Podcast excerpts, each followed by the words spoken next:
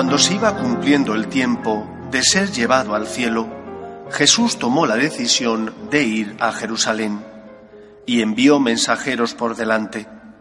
De camino entraron en una aldea de Samaria para prepararle alojamiento, pero no lo recibieron porque se dirigía a Jerusalén. Al ver esto, Santiago y Juan, discípulos suyos, le preguntaron, Señor, ¿quieres que mandemos bajar fuego del cielo que acabe con ellos? Él se volvió y les regañó, y se marcharon a otra aldea. Palabra del Señor. Como os he dicho, hoy celebramos la fiesta de los santos ángeles custodios, los ángeles de la guarda. Eh, la verdad es que la mayor parte de nosotros no se acuerda nunca de ellos. Es decir, tenemos el ángel, creemos en ello, pero nunca rezamos a nuestro ángel para que nos ayude.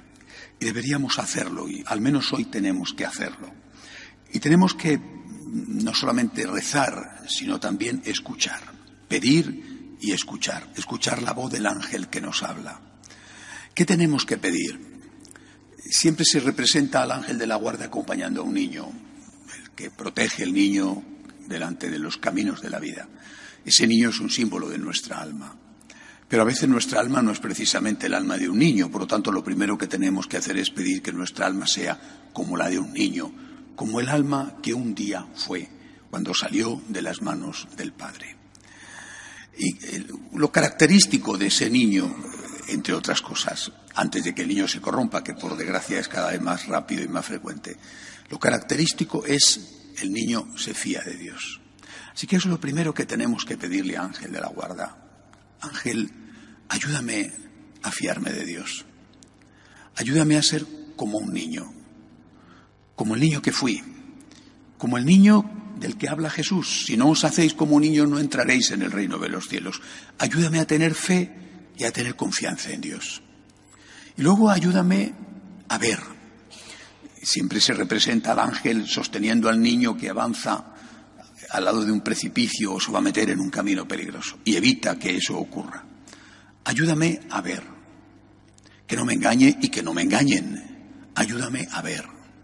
Dame la verdad, que distinga el bien del mal, la verdad de la mentira y que tenga un sexto sentido para distinguir cuando alguien me está diciendo algo quizá agradable y atractivo, interesante, pero que no es algo que viene de Dios, que no es la verdad que viene de Jesús. Yo creo que estas dos cosas hoy, repito, podemos pedírselas a nuestro ángel.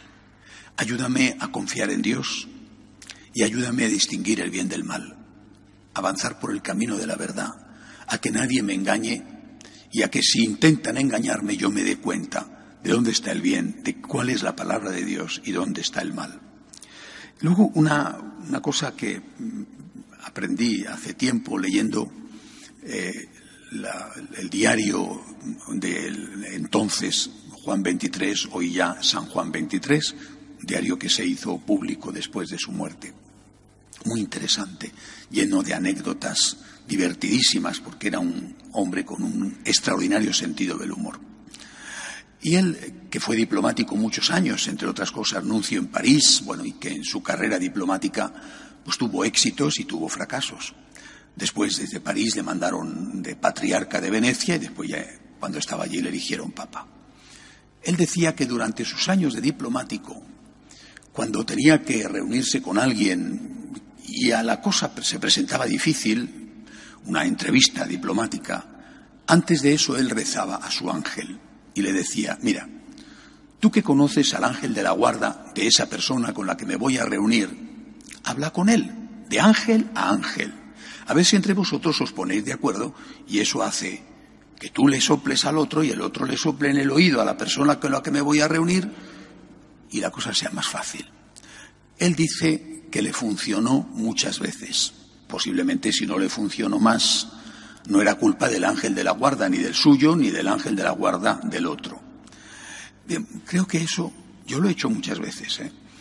Y, y, también a veces me ha funcionado y otras no, pero no sé de quién es la culpa, si de mi poca fe, desde luego de mi ángel de la guarda no, y del ángel de la guarda del otro no, o de la poca obediencia del otro a su ángel de la guarda.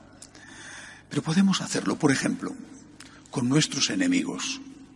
Pidámosle a nuestro ángel, esta persona me está haciendo daño, o me puede hacer daño, o ha hecho daño a uno de los míos, o está haciendo daño a la iglesia, o está haciendo daño a mi patria. Pidámosle a nuestro ángel, por favor, habla con el ángel de la guarda de esa persona, de ese señor, que deje de hacer daño, que se convierta, que cambie. Hagamos esto, porque de lo contrario, yo creo que todas estas cosas eh, nosotros también, no digo otros, sino nosotros también, hemos dejado de creerlas. Celebramos la fiesta de los ángeles porque está en el calendario. Pero ¿qué tiene que ver con nuestra vida diaria? ¿Quién le reza a su ángel? ¿Qué importancia tiene en tu vida? Por tanto, esto y otras cosas es como si ya no existieran para nosotros. No las negamos, no las negamos, pero las orillamos, las arrinconamos. Por lo tanto, pidámosle al ángel que nos ayude a confiar en Dios, que no nos permita meternos por caminos llenos de zarzas y de precipicios. Y luego encomendémonos para que Él arregle los problemas que tienen otras personas con nosotros o con nuestra familia o con la iglesia o con nuestra patria. Los ángeles que están deseando trabajar no son ángeles vagos, están deseando trabajar. Quizás si no trabajan más es porque no les pedimos que trabajen. De pie, por favor.